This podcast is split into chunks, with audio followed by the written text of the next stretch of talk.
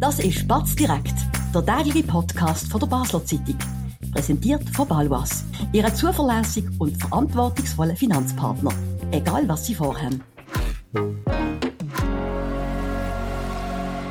Das ist Batz direkt an diesem Freitag, der 17. November. Mein Name ist Benjamin Wert und ich begrüße bei mir den Batz Sportredaktor Dominik Willimann. Domi, heute ist Freitag, FCB-Tag bei Batz direkt eigentlich. Wir reden heute auch über Rot-Blau, aber zuerst ähm, reden wir über ein aktuelleres Thema momentan, über die Schweizer Nazi, wo bei der Basel Bezug ist ja auch gegeben. Denn wir reden insbesondere über unsere Muri Nationale, wo die Tag in der Kritik steht, massiv in der Kritik steht. Du Murat Yakin nach einem äh, aus sportlicher Sicht sehr mageren 1-1 gegen Israel. Ähm, was denkst du, die Kritik, die jetzt auf ihn einprasselt, ob er noch der richtige Trainer ist ähm, oder nicht, äh, ist die gerechtfertigt?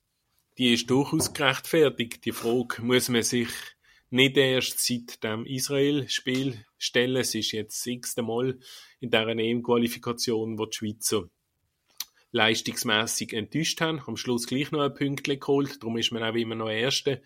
Aber leistungsmässig stimmt in dieser Mannschaft vieles nicht, obwohl sie ja Spieler dabei hat, die in europäischen Top-Mannschaften auf höchstem Level Absolut. spielen. Was auffällt, sie brechen auch immer ein, spielen teilweise noch gute Halbzeit, auch gegen Israel. Die erste Halbzeit ist eigentlich absolut in Ordnung gewesen. und dann der zweite der totale Bruch. Was sagt das über Mannschaft aus, wenn man die Leistung nicht über, äh, über die ganze Spielzeit kann halten kann? Dass es intern nicht stimmt, dass, äh, dass man vielleicht zu genügsam ist, dass man auf den verschiedenen Positionen intern die falschen Leute hat, oder sagen wir so, die Leute hat, die nicht alles dafür gern, zum zu dem Erfolg zu kommen. Und das ist im Endeffekt eine Trainerfrage, ob er es schafft, die zu motivieren oder nicht. Das ist so, aber man hat ja gesehen, nach dem Israel-Spiel, dass alle ein bisschen rotlos gewirkt ja. haben. Das habe ich dann schon noch ja. imposant gefunden. Der Jan Sommer ist der Einzige gewesen, der Klartext geschwätzt hat ja. und ja. Auch wenn es so noch nach dem Match war, versucht hat, äh, Gründe für die magere Leistung in der zweiten Halbzeit zu finden. Mhm. Und alle anderen sind ein bisschen, oder nicht ein bisschen, sind sehr rotlos gewesen. Jetzt kann man den Murat Yakin insofern in Schutz nehmen, dass er vielleicht nicht gerade die einfachste Woche von seinem Leben hinter sich hat. Seine Mutter ist vor kurzem gestorben. Es hat auch in den Medien für, für Schlagzeilen gesorgt. Dürfte das als Erklärung gelten in so einem Moment oder äh, ähm, ist die Kritik absolut gerechtfertigt, trotz dem tragischen Schicksalsschlag. Das darf nicht gelten von mir aus, weil äh, es wird ja nicht nur das Israel-Spiel isoliert ja. angeschaut, alles andere ist ja vorher gewesen, wo man auch gegen Gegner nicht überzeugt und vor allem nicht gewonnen hat. Rumänien zum Beispiel. Genau, Weißrussland. Und ja. jetzt äh, ist ähm, die Nazi gefordert in ja. den letzten zwei Matches in der Gruppe, wo ja der Granit Xhaka mal gesagt hat, es sei so eine einfache ja. Gruppe, endlich die EM-Qualifikation dingfest zu machen. Zum Spiel ähm, am Wochenende, das jetzt folgt, im Joggeli gegen Kosovo, kommen wir nachher gerade. Ein Punkt noch zum Muri, wo mir auffällt, ein Problem, das er hat, wo mir jetzt auch vorgeworfen werden, Problem mit der Leistungsspieler, Führungsschwäche über das haben wir auch schon diskutiert in seiner FCB-Zeit als Trainer. Ist am, am Schluss, glaube ich, auch der, der entscheidende Punkt, dass der Bernhard Häusler, der heutige Präsident, sich dann von ihm trennt hat. Gegenseitige Einvernahmen jetzt zwar geheissen. Ähm, siehst du das auch? Kämpft der Muri immer noch mit dem gleichen Problem, das er auch zu seiner FCB-Zeit hat? Das zieht sich bei ihm wie ein roter ja. Faden durch seine Karriere. Ja. Wir erinnern uns an FCB wo der Alex Frey plötzlich Flügel hat am Flügel ja. spielen. Das ist auch unter Murat Yakin gewesen. Und ja. der Alex Frey dann kurz darauf aber seine Karriere beendet hat. Ja. Jetzt gegen Israel ist der Sherdan Shakiri 90 Minuten Bänkle. auf dem Bänkle gesehen, hat nicht gespielt. Der Murat Yakin wird seine Gründe dafür haben, aber wenn halt das Resultat dann am Ende nicht so rauskommt, wie man es erwartet, wird ihm das um die Ohren gehauen. Von wo kommt das? Also ist das irgendwie lernt er das nicht oder ist das einfach in ihm drin, dass er Probleme hat mit äh, grossen Persönlichkeiten? Das ist, das ist schwer zu sagen, ja. vor allem aus der Distanz so. Ja, warum ja. er immer wieder am gleichen Punkt zum gleichen Problem kommt. Jetzt kann man sagen, dass Murat Yakin mit seiner Geschichte äh, überhaupt Nazi-Trainer geworden ist, ist schon sensationell. Mhm. Ähm, und das hat ja auch durchaus gut angefangen. Also die WM-Qualifikation, das ist schon großartig, dass sie teilweise gespielt haben. Auch an der WM hat sie qualifiziert fürs Achtelfinal. Trotzdem, die Nazi, über der schwebt ja schon die, eigentlich immer das Damoklesschwert, ihr könntet mehr machen, schafft das einmal. Generation Chaka zu 17 Weltmeister sieht irgendwie aus, als würden sie auch jetzt wieder nicht den Exploit schaffen, den man sich erhofft. Teilst du den Eindruck? Den teile ich, ja. Und ich sage, der Murat Yakin ist in dem Moment, wo er übernommen hat, der Richtige yeah. für die Schweiz. Aber ich sehe auch, dass seine Zeit jetzt rund um dem, drucken wir es mal so aus, enden wird und dass da ein neuer Impuls von der Trainerbank muss kommen und ja. vor allem ein Trainer muss kommen, der die Mannschaft dann im zwischenmenschlichen Bereich im Griff hat. Du sprichst den neuen Impuls an. Ähm, es gibt hier ganz frische Trainer, der auf dem Markt ist, seit dieser Woche, auch mit Basler Bezug, auch ein Schweizer, der Urs Fischer nämlich, der äh, bei Union Berlin seine Arbeit äh, beendet hat, auch im gegenseitigen Einvernehmen. Wäre er ein möglicher Nachfolger für einen Murat Yakin oder, oder einfach äh, überhaupt generell mal, wäre er ein Nazi-Trainer? Hat er das Format? In deinen Augen? Ich denke, nach seiner Zeit jetzt bei Union Berlin, ja. was er dort aufgebaut hat, Unfassbar, hat er das Format ja. sicher. Es wäre ein Schweizer Trainer. Und es ist natürlich klar, dass jetzt nach der Training in Berlin sein Name als erstes fällt, wenn es um einen möglichen Nachfolger von Murat Yakin geht. Die andere Frage ist, möchte Urs Fischer das denn ja. auch gerade wieder etc. möchte das der Verband und es wird sicher noch der eine oder andere Kandidat geben. Du glaubst aber nicht, dass da irgendwelche Abmachungen hinter vorgehaltener Hand schon gemacht worden sind und dass das, also irgendwie der Fischer, das, also du glaubst nicht, dass das, du glaubst, das ist Zufall, dass er jetzt in dieser Woche äh, den Job beendet hat in Berlin? Das denke ich, das denke ja. ich. Ja bevor etwas passiert äh, bei der, bei der äh, Nazi, äh, es sieht so aus, äh, wird der Murat Yakin am Wochenende an der Seitenlinie stehen, wenn die Schweiz gegen Kosovo spielt, im Joggeli. Äh, die Schweiz kann mit Messi kann sie, kann sie die EM-Qualifikation klar machen. Ist denn alles gut? Ist denn alles in Ordnung? Oder äh, wie, was denkst du, wie, was muss passieren? Muss die Schweiz die jetzt aus dem Stadion hauen? Oder äh, was braucht es jetzt, dass der Murat Yakin wieder äh, sicher äh, in seinem Posten ist. Die Schweiz muss gegen Kosovo gewinnen. Sie müssen jetzt einfach im zweitletzten Match und nicht erst im letzten gegen Rumänien den Sack zumachen ja. und sich für die EM qualifizieren. Egal wie.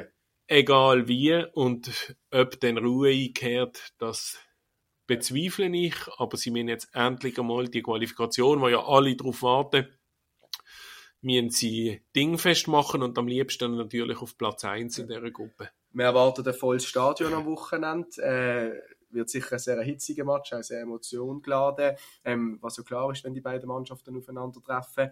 Äh, was braucht die Schweiz? Was ist wichtig in so einem Spiel, in so einem in einer äh, Finalissima, in einem Finalissima ähnlichen Match? Ja, sie brauchen viel Klarheit und ja. sie müssen ihre Stärken, die sie ja zweifelsohne haben, das ist unbestritten, das haben sie in der Vergangenheit schon mehrmals bewiesen, die müssen sie ausspielen, nicht nur über 45, sondern über 90 Minuten.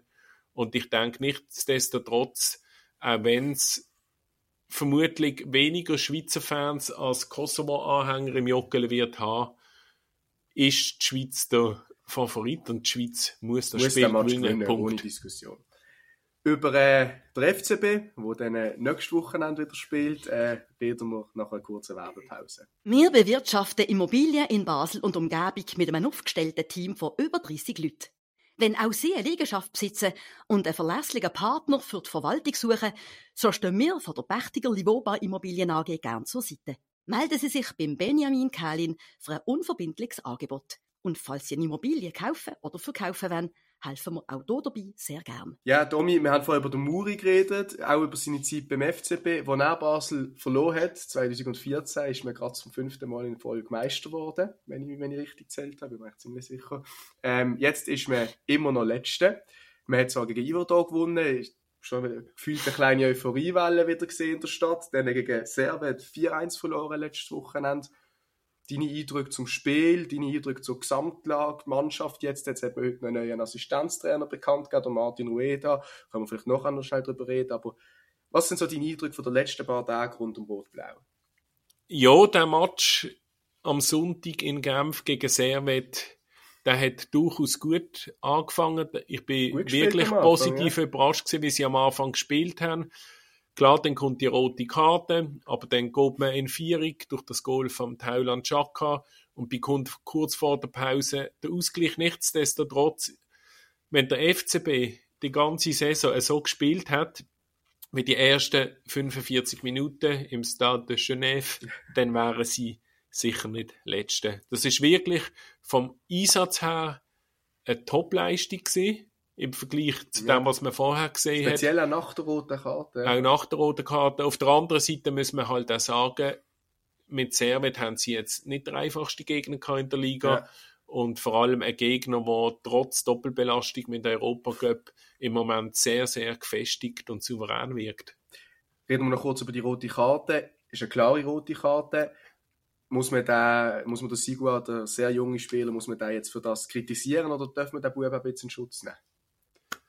Das kann passieren. Ja. Vielleicht passiert es einem 18-Jährigen eher, als es einem 30-Plus-Spieler würde passieren. Natürlich ist es blöd, das weiß er ja selber, vor allem zu dem frühen Zeitpunkt vom Spiel, aber mhm. der Schiedsrichter hat in dem Moment keine andere Wahl gehabt. Vor allem ist er momentan einer von diesen Spielern, der den Unterschied machen kann bei Basel. Es ist schade, dass er jetzt ausfällt, zwei Matches.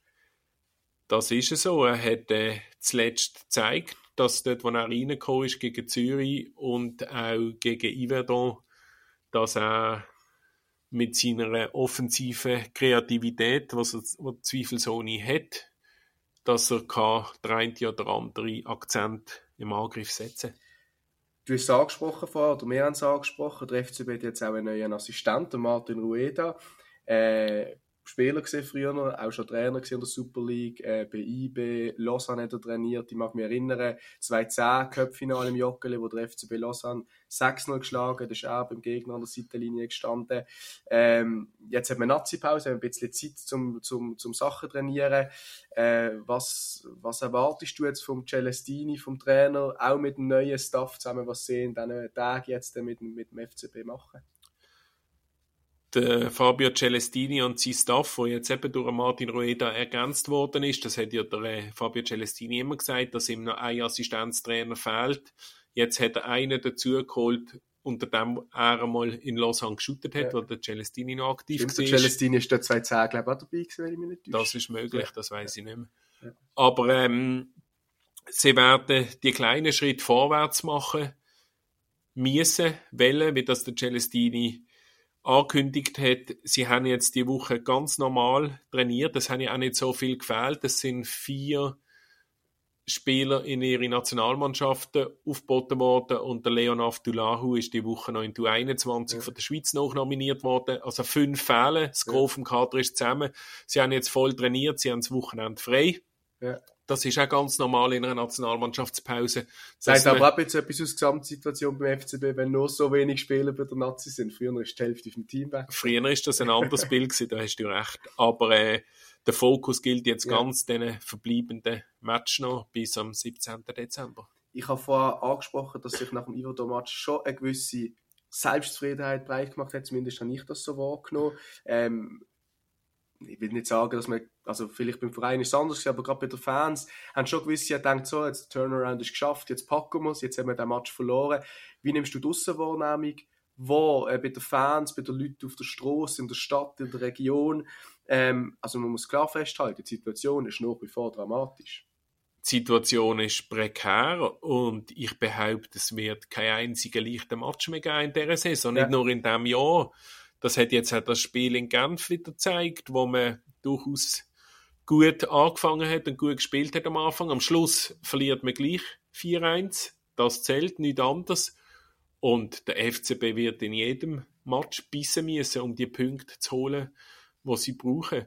Und das Iverdon-Spiel ist für mich noch kein Befreiungsschlag Ja. Es ist ein Sieg gewesen, ein Sieg, der sicher gut da hat, der Fans und auch der Spieler. Aber ich glaube, es weiß jeder, in dem Club, dass mit dem Sieg allein gegen Everton noch nicht gewonnen ist. Das ist das Wichtigste, dass die Leute im Club das wissen. Hoffen wir, dass sie bissen werden die nächsten Wochen. Hoffen wir, dass die Schweizer Nazi am Wochenende jetzt bissen wird. Ähm, in diesem Zusammenhang äh, verabschieden wir uns hier von Batz direkt. Wir danken Ihnen sehr fürs Zuhören, liebe Zuhörerinnen und Zuhörer. Wir sind dann am Montag wieder da, ähm, zur gleichen Zeit. Dankeschön vielmals und einen ganz, ganz schönen Abend. Ade. Das war Spatz direkt, der tägliche Podcast von der Basler Zeitung. Vom Montag bis Freitag immer am 5 Uhr oben auf batz.ch. In der App und überall, was Podcasts gibt.